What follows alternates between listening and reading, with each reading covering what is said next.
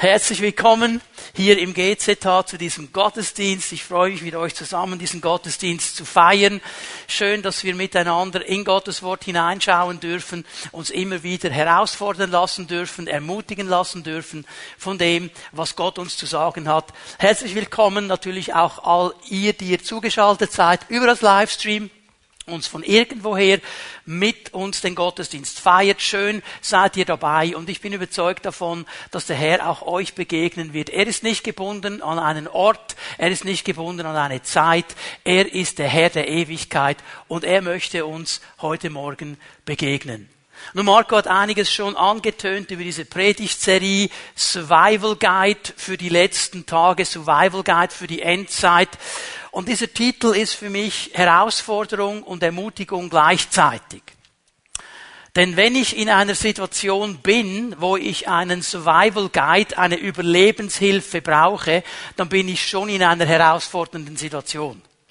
Dann ist es eine Situation, wo ich Hilfe brauche, wo ich Tipps brauche, wo ich den Ratschlag anderer brauche. Und wenn ich dann den Survival Guide dabei habe, bin ich ermutigt. Weil jetzt weiß ich, ich kann da hineinschauen und ich kann diese Hilfe, die ich brauche, auch finden.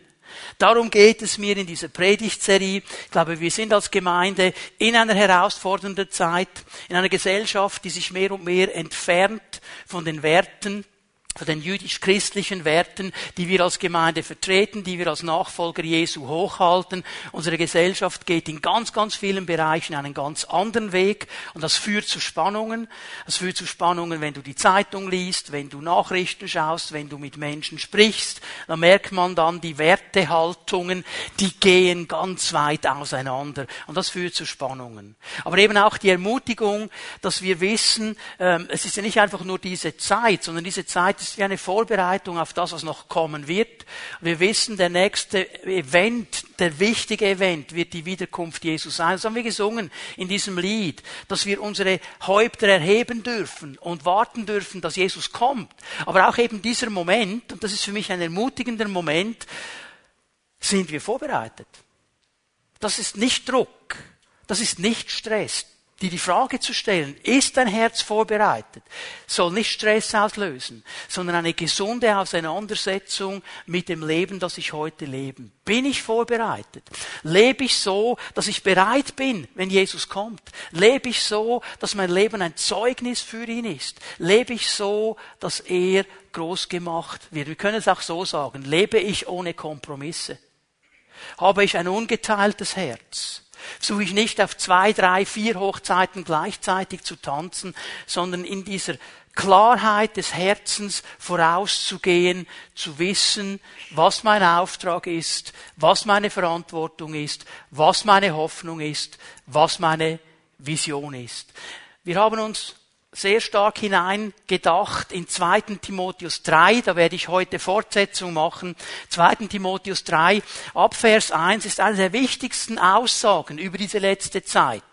Und er gibt uns so ein paar Hinweise, auf was wir achten müssen. Bevor ich diesen Text anlese, möchte ich aber heute Morgen mal einen schnellen Ausflug machen in Kapitel 4.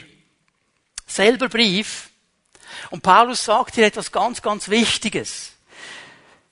Vers 7 und Vers 8 in Kapitel 4, 2. Timotheus. Ich habe den guten Kampf gekämpft. Ich habe den Lauf vollendet. Ich bin im Glauben treu geblieben. Wir haben hier den älteren Apostel Paulus vor uns. Ist nicht mehr der junge, heißspornige Mann, der überall herumgereist ist. Zu diesem Zeitpunkt ist er inhaftiert. Er weiß, er wird hier nicht lebend rauskommen. Er weiß, er wird für Jesus sterben. Er wird als Märtyrer sterben. Das ist eine der Verfolgungen, die gelaufen ist zur damaligen Zeit, wo er eingesessen ist. Aus dieser Gefangenschaft schreibt er auf diesen Brief. Er schreibt ihn also quasi wie ein Testament, ein Vermächtnis, will den Gemeinden noch einmal sagen, was wichtig ist. Und so auch interessant, dass er in Kapitel 3 über diese letzte Zeit spricht, aber dann eben sagen kann, ich habe den guten Kampf gekämpft. Und damit macht er klar, Leben in der Nachfolge bedeutet auch immer wieder Kampf. Es ist ein guter Kampf, den man kämpfen kann und gewinnen kann. Er hat seinen Lauf vollendet. Er wusste, ich habe eine Zeit auf dieser Erde und da habe ich meinen Lauf und irgendwann wird dieser Lauf zu Ende sein. Ich werde nicht ewig leben. Es gibt noch viel mehr. Und das Aller, Allerwichtigste, ich bin im Glauben treu geblieben. Ohne Kompromisse bis zum Schluss. Und dann kommt Vers 8. Nun erwartet mich der Preis, der Siegeskranz der Gerechtigkeit, den der Herr der gerechte Richter mir am großen Tag seiner Wiederkehr geben wird. Er weiß, wenn Jesus zurückkommt, wenn ich ihm begegnen werde, wenn er mich abholt hier, dann werde ich diesen Siegeskranz bekommen, weil ich den Kampf gekämpft habe, weil ich den Lauf vollendet habe, weil ich im Glauben treu geblieben bin, weil ich ohne Kompromisse dran geblieben bin an meiner Entscheidung. Ich habe nicht nur am Anfang meines Lebens gesungen, ich bin entschieden zu folgen Jesus. Ich habe das Lied auch gesungen im Gefängnis. Ich habe das Lied auch gesungen in den Kämpfen. Ich habe das Lied auch gesungen, wenn wirklich niemand mit mir ging. Ich bin entschieden. Und ich blieb da dran. Und ich weiß, in diesem Moment werde ich den Siegeskranz bekommen. Jesus wird warten auf mich. Stell dir das vor, so die Ziellinie. Und da rennst du durch und auf der anderen Seite Jesus mit offenen Armen und in einer Hand hat er schon den Siegeskranz. Er wartet nur darauf, dich zu knuddeln. Das ist das Bild hier. Denkst du, boah, schön für Paulus. Hätte ich auch gerne. Ich habe den Satz nicht fertig gelesen. Ist einigen von euch aufgefallen? Weil jetzt sagt er noch was. Doch diesen Preis gibt er nicht nur mir, sondern allen, die seine Rückkehr herbeisehnen. Das ist nicht nur für Paulus. Das ist für jeden, der sagt, ich bin entschieden zu folgen Jesus und ich bleibe da dran. Kompromisslos, ohne Abstriche, durch dick und dünn, durch Sonnenschein und Regen, durch Schwierigkeiten und gesegnete Zeiten. Ich bleibe dran ohne Kompromisse. Ich nehme die Survival Guide und wenn es hart auf hart kommt, schaue ich hinein und ich will dranbleiben an dem, was er mir sagt. Ich will diesen Siegeskranz. Amen. Ich weiß, wir sollen nicht egoistisch sein. Aber in diesem Bezug bin ich egoistisch. Ich will den Siegeskranz. Und ich weiß, Gott muss mir helfen. Und ich bin so dankbar, dass er im Neuen Testament sagt, er ist es, durch die Kraft seines Geistes, der in uns das Wollen und das Vollbringen bewirkt. Beides. Und darum dürfen wir ganz entspannt hinhören, wenn Paulus uns so Survival Guide mäßig ein paar Tipps mitgibt für die letzte Zeit. Wenn er uns diese Haltungen zeigt, wenn er uns zeigt, was geschehen wird und uns die Linie aufzeigt, die wir als Nachfolger Jesu einhalten dürfen. Jetzt gehen wir zurück. 2. Timotheus 3, Vers 1 und 2. Seid ihr jedoch darüber im Klaren, er schreibt diese Worte an Timotheus, den Gemeindeleiter der Gemeinde in Ephesus, seid ihr darüber im Klaren, dass die Zeit vor dem Ende eine schlimme Zeit sein wird, haben schon darüber gesprochen. Vers 2, der Mensch wird selbstsüchtig sein und geldgierig. Ich fasse hier nur mal so viel zusammen, was mir wichtig ist zu verstehen. Die schlimme Zeit, die er hier beschreibt, diese schlimme Zeit ist eine schlimme Zeit wegen den Menschen. Nicht wegen äußeren Umständen, nicht wegen äußeren Situationen, sondern wegen dem Verhalten des Menschen. Weil der Mensch, der diese Kultur prägt, in seinem Verhalten Entscheidungen trifft, die nicht gut sind, wird es für alle zusammen zu einer schlimmen Zeit. Das ist der Ansatz, den Paulus hier anspricht. Und darum will er uns helfen, als Christen, als Nachfolger Jesu, die in dieser Zeit leben, unsere Haltung immer wieder zu prüfen und in einer guten, gesunden Haltung zu leben. Wir haben miteinander angefangen, diesen Text fast Wort für Wort auseinanderzunehmen. Ich möchte noch einmal kurz zusammenfassen, was wir gesehen haben. Die ersten beiden Haltungen, die er anspricht, sind eigentlich Götzendienst. Und er geht damit ganz an den Anfang der zehn Gebote. Du sollst keine anderen Götter neben mir haben sollst du nicht machen. Ist nicht gut, bringt dir nichts. Und die beiden Götzen, die er angesprochen hat, ist die Selbstliebe, wo ich selber der Götze werde, wo ich das Zentrum des Universums bin. Und der zweite Götze, den wir uns angeschaut haben, ist die Geldliebe, die Geldgier. Also da geht es um Mammon und Geld, Reichtum, Besitz, angebetet, sind natürlich miteinander verwandt, ist uns wahrscheinlich auch klar geworden. Noch einmal, Götzendienst hat immer eine zerstörende Auswirkung. Immer. Ich sag's mal ganz einfach. Gott ist immer ein Gott des Lebens. Er führt zum Leben, er will Leben schenken. Jeder Götze, der neben Gott steht und den Platz Gottes einnehmen will, hat ein anderes Programm. Er führt nicht zum Leben, er führt letztlich zum Tod. Er will Leben abwürgen. Er zerstört. Und er sagt dir, hey, aber das gebe ich dir, das gebe ich dir, das gebe ich dir, das gebe ich dir, das ist Leben. Und Gott sagt, nein, das ist nicht Leben. Es ist ein Abklatsch. Es ist Götzendienst. Und diese Haltungen haben eine Auswirkung, die zerstören mein Leben, aber auch das Leben meiner Mitmenschen. Auswirkungen auch auf andere.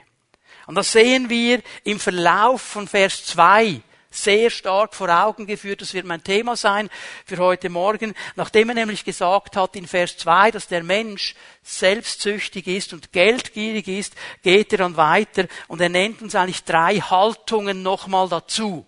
Und über die werden wir heute Morgen sprechen. Und diese Haltungen, die er jetzt hervorhebt, ich möchte hier, dass ihr einfach mal den, den ganzen Weg seht, den er geht. Diese Haltungen, diese drei Haltungen, die wir heute uns genauer anschauen, sind nichts anderes als Früchte, die dieser Wurzel des Götzendienstes entspringen. Okay? Das ist diese Wurzel. Und aus dieser Wurzel wird etwas hervorkommen. Ein Fruchtbaum hat eine Wurzel. Und wenn er die Wurzel als Birnenbaum hat, wird er keine Kiwis bringen. Auch wenn du Kiwis lieber hast als Birnen dann hättest du einen Kiwibaum pflanzen sollen. Er wird immer hervorbringen, was die Wurzel ist. Und diese Haltungen, das sind Wurzeln und sie werden Früchte hervorbringen. Und was Paulus dann weiter sagt, diese Wurzel der Selbst- und der Geldliebe, diese beiden Götzen, wenn du denen Raum gibst in deinem Leben, dann wird Frucht entstehen in dein Leben. Diese Frucht wird dein Leben zerstören, auch das Leben anderer zerstören. Wird massive Auswirkungen haben auf etwas ganz elementar Wichtiges, nämlich auf unsere Beziehungen. Wir haben das schon viele Male gehört und an diesem Stelle auch schon viele Male erklärt aus dem Wort Gottes. Wir sind von Gott geschaffen als Beziehungswesen.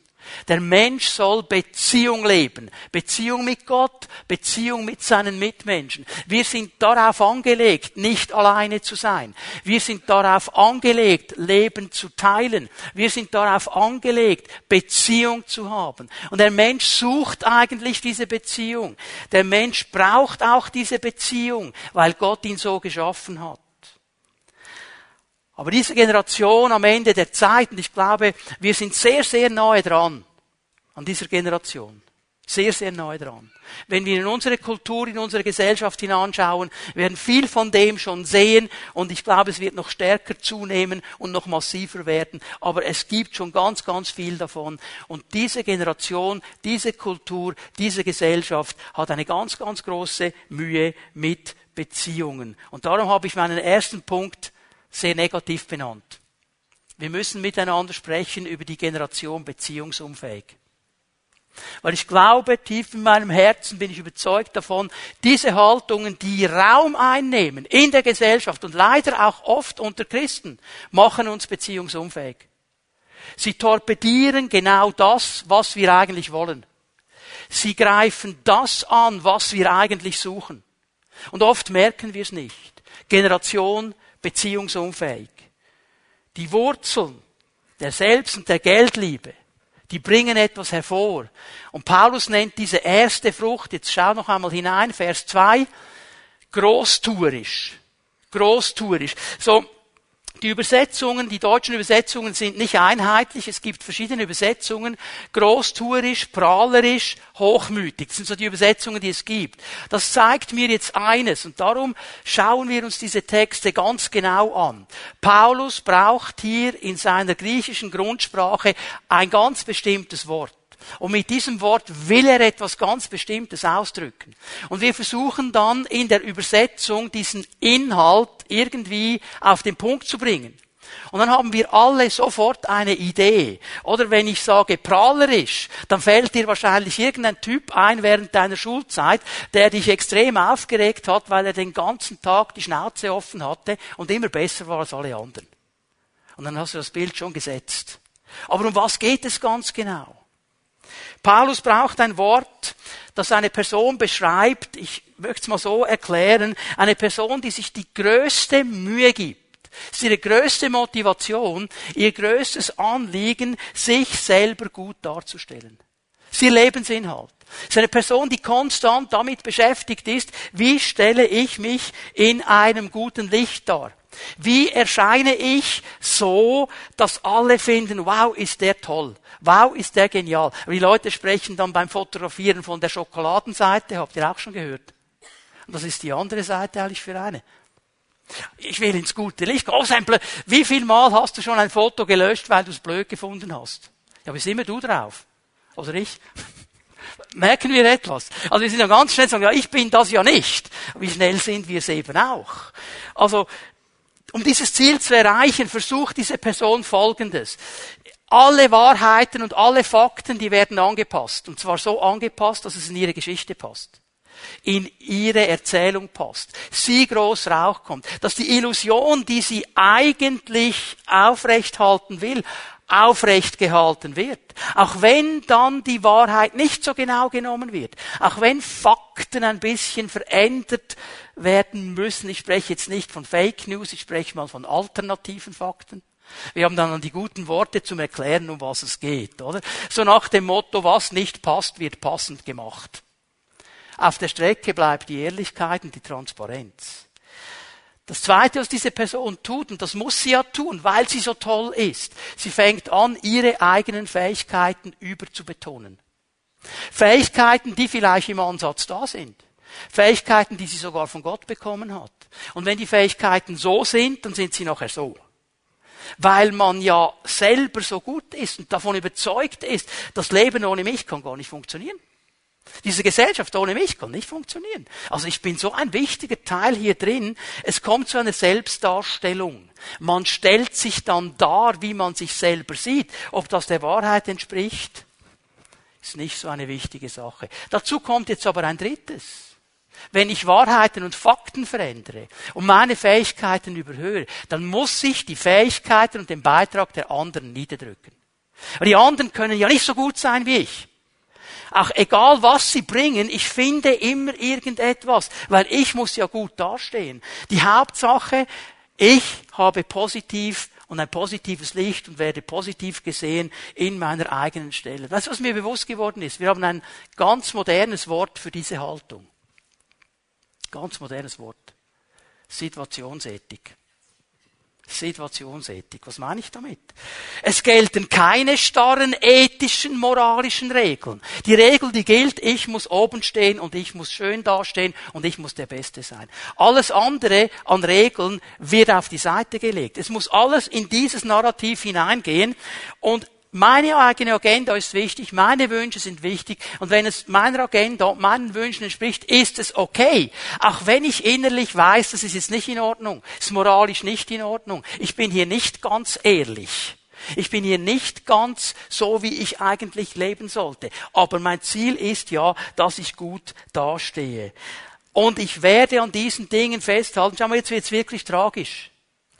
Auch wenn es meinen eigenen Überzeugungen widerspricht, um meinem Gewissen widerspricht. Aber sie haben so ein Ding hier drin, das sich meldet. Leider immer mehr abgestumpft in unserer Gesellschaft. Aber wenn wir gesund unterwegs sind, gibt es hier wie einen inneren Kompass, der man sagt, wow, wow, wow, ist das jetzt wirklich gut, was du da machst? So diese leise kleine Stimme, die immer eine Frage stellt. Je nachdem, wie wir geprägt sind. Und wenn ich so ein großtuerischer Mensch bin, ein prahlerischer Mensch, von dem Paulus hier spricht, sind mir diese Stimmen egal. Ich werde dir tottrampen. Weil es gibt ein übergeordnetes Prinzip, und das ist eben, dass ich gut dastehe, darum Situationsethik. Ich passe meine Ethik der Situation an. Wenn es hilft zu lügen, dann lüge ich. Obwohl Jesus gesagt hat, Lüge wird mich immer binden. Es gibt keine guten Lügen. Es gibt keine gerechtfertigten Lügen.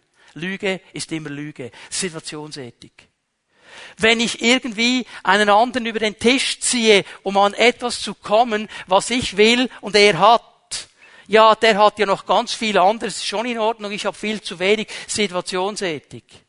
Und irgendwann wird dein Gewissen, deine innere Stimme nichts mehr sagen, weil du sie totgetraumt hast.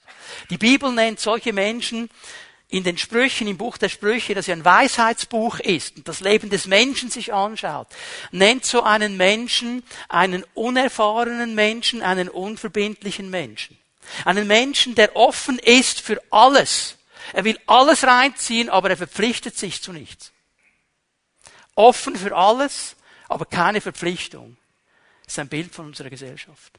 Alles reinziehen. Aber wenn ich mich verpflichten sollte, wenn ich hier eine Verpflichtung hineingeben sollte, will ich es nicht. Dann habe ich hundert Gründe, wieso nicht. Ja, ich muss das noch abklären. Ja, ich muss mir das noch überlegen. Ja, ich weiß jetzt nicht. Ja, ich weiß. Das. Und dann kommt dann der ganz fromme Spruch. Ja, aber ich kann doch jetzt nicht Ja sagen, wenn ich nicht weiß, ob ich es durchziehe. Wieso bist du verheiratet? Du hast Ja gesagt. Wer weiß, dass du es durchziehen kannst? Verstehen wir? Wir haben die frommen Aus Ausreden dafür. Und hier müssen wir wirklich aufpassen. Paulus sagt über diese Menschen, dass sie sich selber betrügen. Ich möchte einen Schritt weitergehen. Es baut aufeinander auf hier. Er sagt nicht nur, dass sie großtuerisch sind, er kommt mit einem zweiten Wort, arrogant sind sie auch noch. Auch hier die Übersetzungen nicht ganz klar, arrogant, hochmütig. Schau mal in deine Übersetzung, was du genau hast hier. Um was geht es? Auch hier ein spezielles Wort, zusammengesetztes Wort. Man kann es so definieren und umschreiben, es ist eine arrogante Haltung, verbunden mit der Ablehnung Gottes. Das geht zusammen. Ich habe eine arrogante Handlung und Gott hat mir schon gar nichts zu sagen hier drin. Also dieses Übergeordnete, dass jemand in mein Leben hineinspricht und etwas zu sagen hat, das will ich dann schon mal gar nicht. Dieses zusammengesetzte Wort, Hyper bedeutet über etwas anderem stehen, besser sein als etwas anderes. Und dann kommt ein spannendes Wort, Phanos, Hyperephanos ist das Wort. Phanos bedeutet erscheinen, leuchten, sichtbar werden. Wisst ihr, wie man in der Theologie die Wiederkunft Jesu nennt? Die Epiphanie Jesu. Das Aufstrahlen, das Erscheinen. Aber man hat dieses Wort bei Jesus geklaut. Und das sind Menschen, die wollen strahlen, die wollen erscheinen über allen anderen. Eine Person, die ist so total von sich selber überzeugt. Jetzt merkt ihr, wie das aufeinander aufbaut. Der Prahlerische wird irgendwann zu dieser arroganten Person, weil er so total überzeugt ist von sich selber. Und wenn du dir eine Sache genug lange sagst, fängst du sie an zu glauben. Wenn du dir eine Sache genug lange eintrichterst, fängst du sie an zu glauben. Und dann geschieht etwas ganz Tragisches. Aus dieser Selbsteinschätzung, die sagt, ich steche aus der Menge heraus. Ich bin besser als die anderen. Ich könnte diese Dinge. Du sitzt irgendwo und denkst, ich könnte das besser. Ich hätte das anders gemacht. Wenn wir so gemacht hätten, wäre es besser und so weiter. Dieses konstante Selbstüberschätzen. Und weißt du, was das Tragische an der Sache ist? Diese falsche Selbsteinschätzung führt zu einer Überschätzung. Und sie führt zu einer Überschätzung, die ein Realitätsverlust ist. Und irgendwann bist du so davon überzeugt, dass das wirklich so ist, alle um dich herum schütteln den Kopf und denken, in was für einer Blase lebt er? Aber du bist überzeugt davon, genau so ist es. Und du bist nicht mehr empfänglich für irgendeinen Impuls, für irgendeinen Gedanken, der von außen kommt. Weil du weißt, so ist es. Du überschätzt dich total. Und du gehst weg von dem, was eigentlich gesund wäre, nämlich die Gemeinschaft und die Beziehung, die auf ein Gegen und Miteinander angelegt ist, wo andere Menschen hineinschauen dürfen in dein Leben und auch Dinge sagen dürfen. Du lebst in einer Blase. Du kannst die auch fromm einschmücken, wie du willst. Ich habe noch keine Pfimiatom gefunden, die mich ertragen kann. Ich bin so geistlich, ich bin so ein Beter, ich bin so ein Bibelkenner. Die stresse ich alle, wenn ich da hingehen würde, ja, bist sicher. Könnte mal sein, dass einer dieser Unterbeleuchteten dir was sagt. Oh, Schrecko Graus. Wir können eine Blase aufbauen. Und du bist überzeugt, ich bin über jede Einschätzung überzeugt, ich bin über jeden Zweifel erhaben. Ich bin so absolut total. Weil ich bin ja der Trendsetter. Ich bin ja der Influencer. Ich meine, schau dir mal meine Instagram-Posts an. Du siehst mich auf 100 verschiedenen Bilder pro Sekunde, aus 100 verschiedenen Positionen und immer bin ich Tarzan. Ihr, ihr merkt, in welche Richtung ich gehe. Ich kann irgendwann nicht mehr definieren, was ist richtig, was ist falsch. Weißt du was? Aufgrund dieser Haltung nimmst du dir eben dann das Recht und du bist sogar überzeugt davon, dass du jeden und alle kritisieren kannst. Und du alles immer besser weißt. Du wüsstest ganz genau, wie man dieses Land regieren müsste. Du weißt genau, was gerechte Steuern sind. Du weißt genau, wie dein Chef sich verhalten sollte. Du weißt genau, was deine Frau machen müsste. Du weißt alles immer ganz genau. Und in der Gemeinde sowieso und in der Gesellschaft und so weiter. Du weißt es. Wenn es nach dir gänge, hätten wir das Paradies. Lieber, du verwässerst dich mit Jesus. Wenn er kommen wird, wird es mal viel besser werden. Aber nicht mit dir und mit mir. Verstehen wir das? Wir gehen so weit. Und jetzt wird es wirklich tragisch dass wir uns sogar noch einen Rahmen zurechtlegen für das Wort Gottes. Lass uns noch einmal schnell ins nächste Kapitel gehen. 2. Timotheus 4, Vers 3. Es kommt eine Zeit, in der die Menschen nicht mehr auf die gesunde Lehre hören werden. Sie werden sich von ihren eigenen Wünschen leiten lassen und immer wieder nach Lehrern Ausschau halten, die ihnen sagen, was sie gern hören wollen. Ja, das ist die Tragik an der Sache. Und du kannst in ein frommes Zeugs hineingehen und nicht merken, dass du jetzt auf eine Konfrontation dich einlässt die du nur verlieren kannst. Denn dieses Wort, das Paulus hier braucht, das kommt nur fünfmal vor im Neuen Testament und hat jedes Mal die gleiche Ausrichtung. Und zwei dieser Stellen bringen es genial auf den Punkt. Ich werde nicht beide lesen, ich nehme eine, Jakobus, Kapitel 4, Vers 6. Weil Gott gnädig ist, gibt er uns immer mehr Kraft, solchen Begierden zu widerstehen. Er spricht hier den Konkurrenzkampf an. Ich bin besser als du. Ich kann, auch in einer Gemeinde, sagt Gott gibt uns Gnade, dieser Begierde zu widerstehen. Ja, die haben wir in uns. Wir wollen uns ja präsentieren. Wir möchten ja gerne. Und er sagt, es ist eine Begierde und Gott gibt uns Gnade, damit du da nicht reinfällst. Gott hilft uns dabei. So heißt es auch in der Schrift. Gott stellt sich dem Stolzen entgegen, dem Hyperphanos. Dem stellt er sich entgegen. Das ist das Wort jetzt wieder hier. Dem stellt er sich entgegen. Dem Demütigen aber schenkt er Gnade. Jakobus und auch Petrus in 1. Petrus 5,5, er zitiert genau dasselbe. Beide zitieren aus der alttestamentlichen Weisheitsliteratur. Es ist ein zusammengenommenes Zitat aus Psalm 138, Vers 6 und Sprüche 3, Vers 34. Und was er hier sagt, bitte schau mal genau hin. Gott stellt sich dem Hyperphanos, dem Stolzen, dem Arroganten entgegen. Gott wird aktiv. Gott wird aktiv. Er stellt sich entgegen. Er sagt nicht einfach, finde ich nicht toll. Er stellt sich entgegen. Du kämpfst gegen Gott. Und du wirst Gnade in deinem Leben weniger erleben, weil dem Demütigen gibt er Gnade. Welche Gnade? Nicht in dieses Fahrwasser hineinzukommen. Schau mal, darum spricht Paulus diese Dinge an. Der will uns doch nicht auszählen. Hey, wir sind alles Menschen. Wir sind alle dran, in diesen Bereichen zu kämpfen. Und Paulus möchte uns eine Linie aufzeigen, wie wir da rauskommen können. Hier schon ein wichtiger Hinweis, diese Gnade von Gott. Das dritte, das ich euch zeigen möchte, sie werden ihre Mitmenschen beleidigen. Also sie sind nicht nur großtourisch, nicht nur arrogant, sie werden die Mitmenschen beleidigen. Die meisten deutschen Übersetzungen haben hier das Wort Lästerer drin. Und Lästerer bringt uns dann sofort den Gedanken, da wird gegen Gott gelästert. Das ist hier nicht der Hauptgedanke, okay? Der Hauptgedanke, den Paulus hier macht, mit dem Wort, das er braucht, ist eigentlich eben die Mitmenschen beleidigen. Das bringt es sehr gut auf den Punkt, wie die neue Genfer Übersetzung das sagt. Es ist eine Verleugnung, es ist eine Beschuldigung, eine Beschimpfung, eine Anklage. Es ist ein abfällig über jemanden reden, um dessen Ruf zu beschädigen und zu zerstören. Das ist die Zielrichtung hier. Also einmal mehr wieder die anderen klein machen, um selber groß zu sein. Weißt du, wenn du anfängst, andere anzuklagen und anzugreifen, dann redet niemand über dich. Darum macht man das so gerne. Wenn man über die anderen spricht, spricht man nicht über dich. Hast du mal überlegt, was geschieht, wenn du nicht da bist? Dann sprechen dann die anderen über dich, um nicht über sich sprechen zu müssen.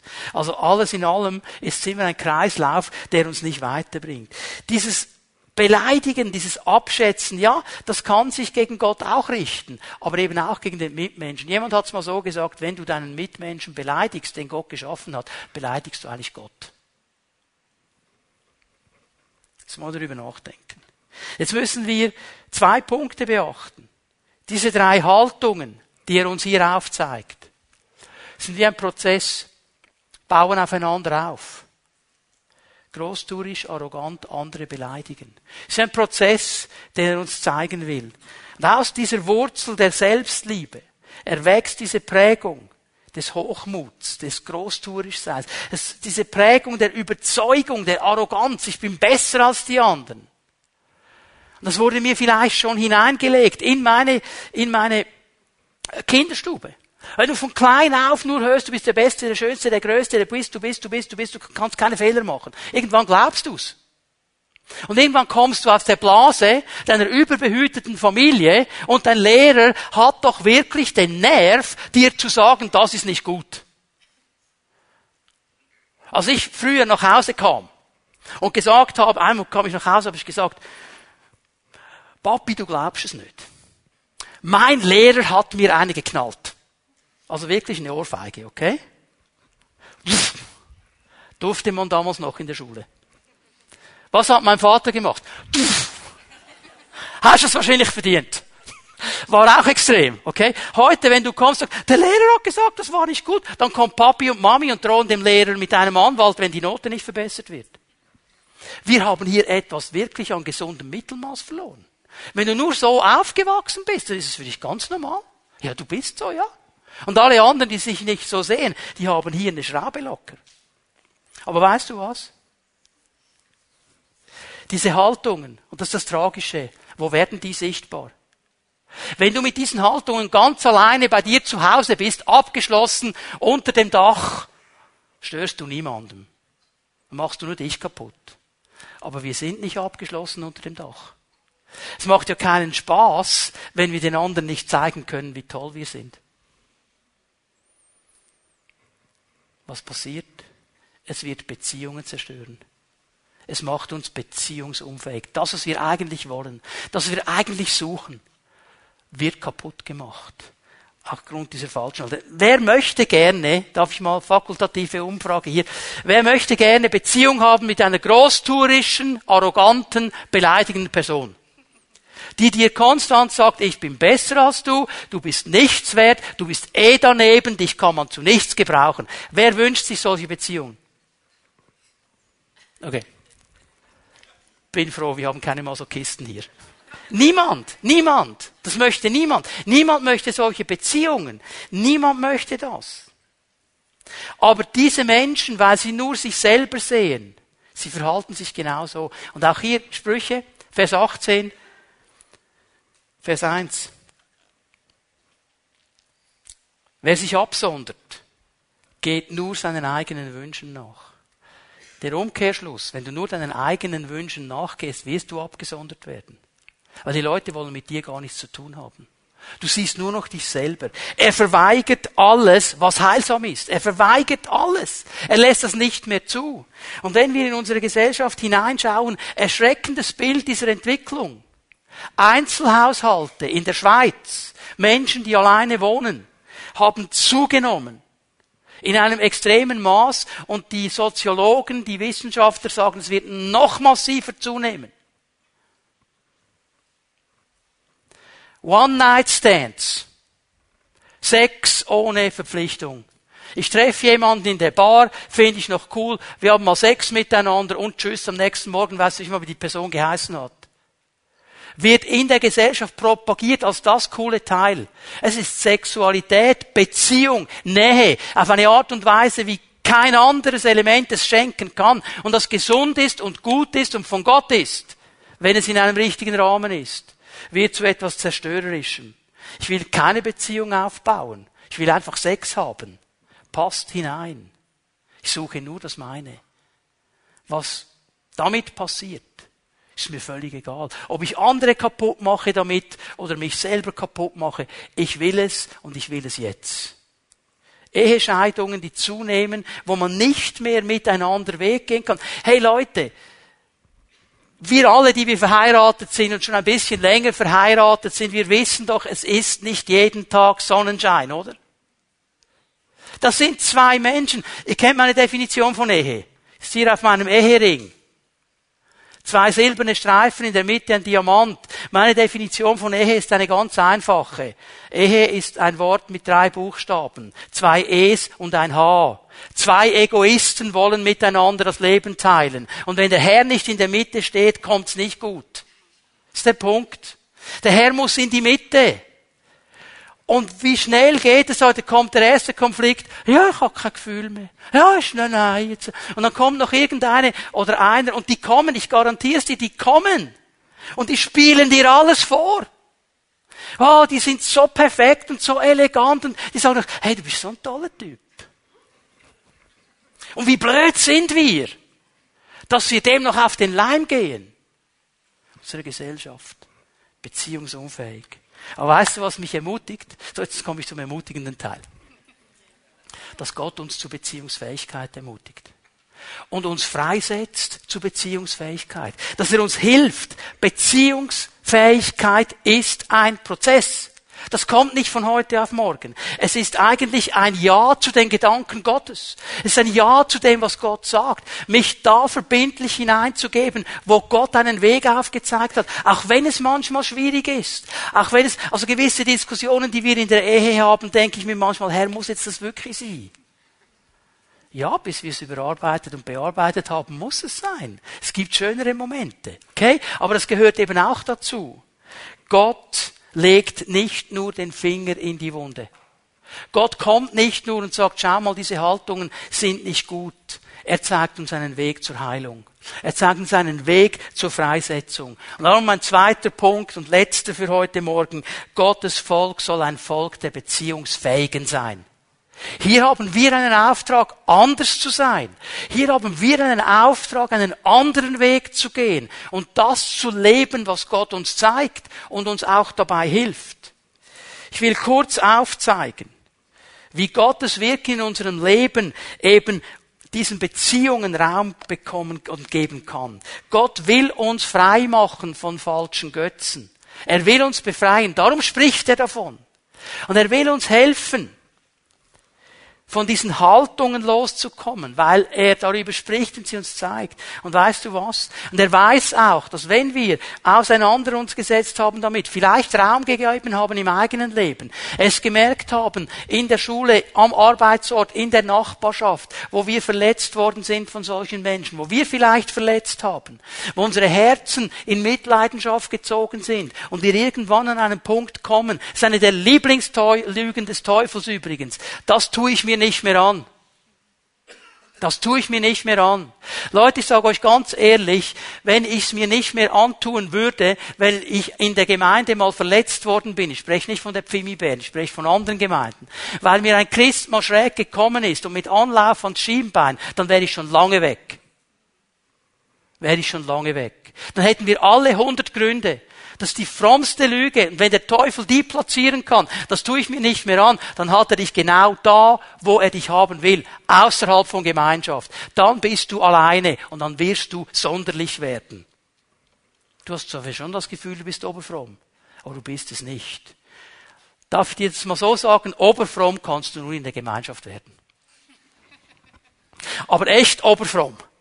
Weil dann wird das überoberfromm abgeschliffen und das Echte kommt. Okay? Also es ist ganz, ganz wichtig, dass wir das verstehen. So, ich möchte euch eine Bibelstelle geben. Nur eine ganz kleine Aussage von Paulus und diese Aussage hat aber die Kraft, uns freizusetzen, wenn wir sie wirklich verstehen. Römer 15, Vers 7. Römer 15, Vers 7. Darum ehrt Gott, indem ihr einander annehmt, wie Christus euch angenommen hat. Darum ehrt Gott. Ja, warum denn? Um was geht es Paulus? Der Zusammenhang dieses Verses ist folgender. In dieser Gemeinde in Rom gab es einen Beziehungskonflikt. Da waren zwei Gruppen. Und die hatten einen Beziehungskonflikt miteinander. Und die haben genau das alles durchgespielt. Großtuerisch, arrogant, beleidigend. Weil jede dieser Gruppen hatte das Gefühl, sie habe die Wahrheit gepachtet. Sie wüsste, was richtig wäre. Und die anderen sind natürlich daneben. Da bist du schon mal arrogant. Ich habe richtig, du hast falsch. Und aus dieser Arroganz kommt dann aber auch, ja, und darum hast du falsch, und darum hast du falsch, und darum hast du falsch. Das Beleidigen. Das haben die alle erlebt. Und Paulus interessanterweise, diese beiden Gruppierungen, der macht jetzt ihnen nicht ein Katalog. Aber wir würden ja heute sagen, okay, am Tisch sitzen, beide Seiten anhören. Ja, da habt ihr schon recht, da habt ihr recht, können wir einen Konsens finden. Das macht er hier nicht. Nichts gegen solche Dinge. Paulus geht einen anderen Weg. Und ich glaube, wir tun gut daran, seinen Weg uns anzuschauen. Er will nämlich diese beiden Gruppen von der Beziehungsunfähigkeit in die Beziehungsfähigkeit bringen. Er will sie dahin zurückbringen, wo Gott sie haben möchte. Und er macht das nicht durch Vorschriften.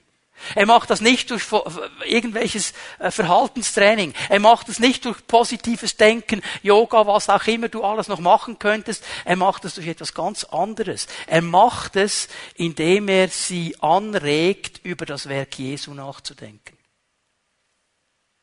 Über das, was Jesus schon getan hat.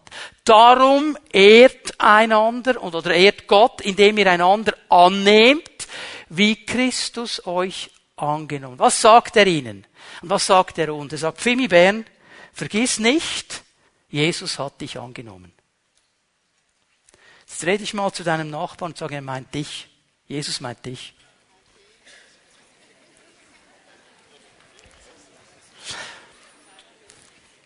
Was bedeutet dieses Annehmen? Dieses Annehmen bedeutet, jemanden freundlich empfangen, den Raum zu öffnen. Es bedeutet, jemanden in die eigene Gemeinschaft aufnehmen. Du lässt ihn hineinblicken. Du gibst ihm Raum. Es bedeutet, ihm mit Freundlichkeit zu begegnen. Du hast diese offene Türe und du lässt es zu, dass diese Person hineinschauen kann in dein Leben, in deine Familie. Du hast nicht Orte, wo du sagst, wow, wow, wow, wow, die zeige ich niemandem. Das wäre dieser Gedanke. Christus hat uns angenommen, ohne Wenn und Aber, ohne Diskussion. Und dann sagt Paulus, weil er uns angenommen hat, sollen wir einander annehmen. Ich habe hier eine ganz wichtige Bibelstelle, ich könnte euch ganz, ganz viele bringen hier. 2. Korinther 5, 21. Den, der ohne jede Sünde war, hat Gott für uns zur Sünde gemacht, damit wir durch die Verbindung mit ihm die Gerechtigkeit bekommen, der wir vor Gott, mit der wir vor Gott bestehen können. Er hat den, der keine Sünde hatte, für uns zur Sünde gemacht. Er hat das genommen, was mich ausgemacht hat meine Sünde, meine Zielverfehlung, das, was falsch war. Er hat es auf Jesus gelegt, der nichts damit zu tun hatte. Und im Gegenzug hat er etwas von Jesus genommen, das nichts mit mir zu tun hatte. Das ist die Gerechtigkeit Gottes. Und die hat er in mein Leben und auf mein Leben gelegt. Das ist diese Annahme. Diese Gerechtigkeit von Gott ist nicht ein Zustand, sondern eine Stellung. Okay? Es ist die Stellung, die mir Zutritt gibt ins Allerheiligste zu jeder Tag- und Nachtstunde, die mir Zutritt gibt zum Herzen Gottes. Es ist diese Gerechtigkeit, Römer 8, Vers 1. Es gibt keine Verdammnis mehr für die, die in Christus Jesus sind angenommen. Es ist diese Gerechtigkeit, diese Zuversicht, die Jesus seinen Jungs sagen muss, als sie völlig begeistert zurückgekommen sind und die Autorität genossen haben, die er ihnen gegeben hat in Lukas 10, Vers 20. Hey, freut euch nicht darüber. Freut euch nicht über die Autorität. Über was soll sich freuen? Dass eure Namen im Buch des Lebens und im Himmel angeschrieben sind. Es ist eine Gerechtigkeit. Ohne Wenn und Aber. Und Jesus hat das nicht zurückgezogen. Er hat gesagt, ich habe euch nicht Sklaven genannt. Ich nenne euch Freunde. Außer Petrus, du musst es zuerst noch verdienen. Weil du, hast mich, du wirst mich dann gleich enttäuschen. Hat er nicht gemacht. Verstehen wir das? Es ist eine Annahme ohne Wenn und Aber. Ein totales Gnadengeschenk von Gott. Und das Einzige, was ich tun muss, um das zu bekommen, ist ihn einzuladen. Ich muss mein Herz öffnen und sagen, Jesus, ja, das will ich. Sein Geschenk an mich. Ohne Wenn und Aber. Jetzt, wenn er sagt, ich soll den anderen annehmen, so wie Christus mich angenommen hat. Was würdest du sagen, wenn Christus sagt, okay, ich habe dich angenommen, aber nur 90 Prozent, die anderen 10, die musst du dir abverdienen? Wäre nicht so toll.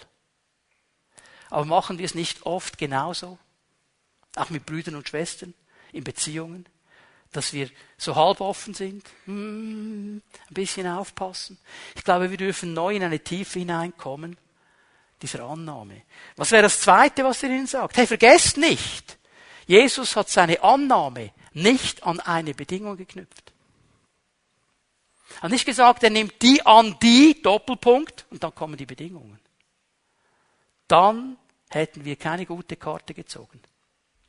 Ohne Wenn und Aber. Römer 5, Vers 8. Gott dagegen beweist uns seine große Liebe dadurch, dass er Christus sandte, damit dieser für uns sterben sollte, als wir noch Sünder waren. Da war nichts Gutes, da war nichts Tolles, da war nichts Annahmenswertes, da war gar nichts. Und Gott hat den Weg gemacht. Ohne Wenn und Aber. Er war bereit, seinen Sohn zu geben. Für dich und für mich. Ohne Wenn und Aber. Und darum sollen wir lernen, die anderen anzunehmen und, Epheser 4, Vers 32, jetzt wird spannend. Geht vielmehr freundlich miteinander um, seid mitfühlend, vergebt einander, so wie auch Gott euch durch Christus vergeben hat. Also mal fragen, wenn jemand von uns, geschieht ja bei uns eigentlich nie, darum kann ich die Frage hier ganz safe stellen von vorne, du sündigst. Und dann gehst du zu Gott. Also du hast gelesen in 1. Johannes 1, Vers 9, wenn wir aber unsere Sünden bekennen, ist er treu und gerecht, dass er uns reinigt von all unserer Ungerechtigkeit. Okay? Und dann ähm, sagst du ihm das, sagst, Herr, das war nicht gut, das war daneben, das war schlecht, bitte vergib mir. Was geschieht dann? Vergibt er? 50 Prozent? 100 Prozent? Halleluja, oder? Wieso können wir das nicht? Ja, ich habe ja viel erlebt mit dem Herrn und ich bin ja zu vielen bereit. Diese Sache kann ich nicht vergeben. Was der mir gemacht hat, so schlimm kann ich nicht vergeben. Wisst ihr, was Greta mal gesagt hat? Ich zitiere mal Greta Thunberg. How dare you? Was getraust du dich eigentlich, so etwas zu sagen? Gott hat dir alles vergeben. Du nimmst dir das Recht, Gott zu sein. Und zu sagen, das vergebe ich nicht. Ja, aber meine Gefühle. Es geht nicht um Gefühle hier. Es geht nicht um Gefühle. Ich habe nicht gesagt, wir können nur dann vergeben, wenn die Gefühle gut sind. Dann vergebe ich nämlich nie. Vergebung ist eine Entscheidung. Ist eine Entscheidung. Und wie viel, liebe Geschwister, machen wir kaputt, indem wir nicht bereit sind zu vergeben? Um festhalten, wo wären wir, wenn Gott so handeln würde mit uns? Vergiss nicht, dass er dich angenommen hat. Vergiss nicht, dass er dir ohne Wenn und Aber vergeben hat. In dem Moment, als du zu ihm kamst, in dem Moment, wo du zu ihm kommst heute, wo irgendetwas nicht in Ordnung gelaufen ist, wo du dich falsch, er vergibt. Er sagt nicht, okay, ja, also ich sehe das Problem, ich sehe die Sache, aber also hier musst du schon noch ein bisschen jetzt die nächsten drei Monate mit Schuldgefühle und so und dann reden wir nochmal über die Vergebung. Also musst du jetzt ein bisschen abverdienen. Wir sind alle so dankbar, dass es nicht so ist. Aber Geschwister, ganz ehrlich, wie oft handeln wir genauso? Ja, da kommt die Person, sagst, okay, okay, okay, ja, ich vergebe dir. Ist in Ordnung, ich dir vergeben. Aber Matthias merkt, wenn wir jetzt was hätten miteinander, er merkt einfach die nächsten drei Monate, dass nicht alles gut ist. Ist nicht in Ordnung. Ist nicht in Ordnung. Es wird Beziehung killen. Es wird sie killen. Und darum müssen wir lernen, wie Christus zu vergeben. Ein drittes, vergiss nicht, sagt Paulus uns mit dieser Aussage in Römer 15, Beziehungsfähigkeit ehrt Gott. Darum ehrt Gott, indem ihr einander annehmt. So ehren wir ihn. Hey, wenn du in deinem Herzen diese Unversöhnlichkeit hast, diesen Ärger über gewisse Leute, die dich nur aufregen, wenn du sagst, ich gehe einfach in die Gemeinde, zieh mir den Gottesdienst rein und dann so schnell wie möglich weg, mit den Typen will ich nicht mehr zu tun haben, dann kannst du noch so schön singen und Lobpreis machen, es ehrt Gott nicht. Es ehrt Gott nicht. Ehrt Gott, indem ihr einander annehmt, wie Christus euch angenommen hat. Beziehungsfähigkeit ist gelebte Liebe, ist aber auch Anbetung Gottes. Es ist auch dieses Großmachen unseres Herrn, denn warum sind wir beziehungsfähig? Warum können wir einander annehmen? Warum können wir vergeben? Einmal nicht wegen uns, wegen ihm, weil wir sein Volk sind. Und so ehren wir ihn. So machen wir ihn groß. Das ist doch nicht unser Verdienst. Es ist seine Hilfe, es ist seine Kraft. Johannes 13, 34, 35. Diese beiden bekannten Verse. So gebe ich euch nun ein neues Gebot. Liebt einander. Da wir fragen, was ist an diesem Gebot neu? Und diese Aussage, liebt einander, ist bis jetzt noch nichts Neues. Weil schon im Alten Testament steht das drin. Sollen einander lieben. Steht schon da. Das Neue ist, was jetzt kommt. So wie ich euch geliebt habe. Das ist das Neue. Also über das hinaus, was wir menschlich fähig sind. In das hinein, was wir nur durch die Kraft des Heiligen Geistes können. Darum Paulus ja auch schreibt, die Liebe Gottes ist ausgegossen in unsere Herzen, sonst würden wir sie nicht schaffen.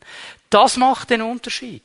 Wenn wir lernen zu lieben, wie Christus geliebt hat, nicht aus eigener Kraft, aber aus seiner Kraft. Eure Liebe zueinander wird der Welt zeigen, dass ihr meine Jünger seid.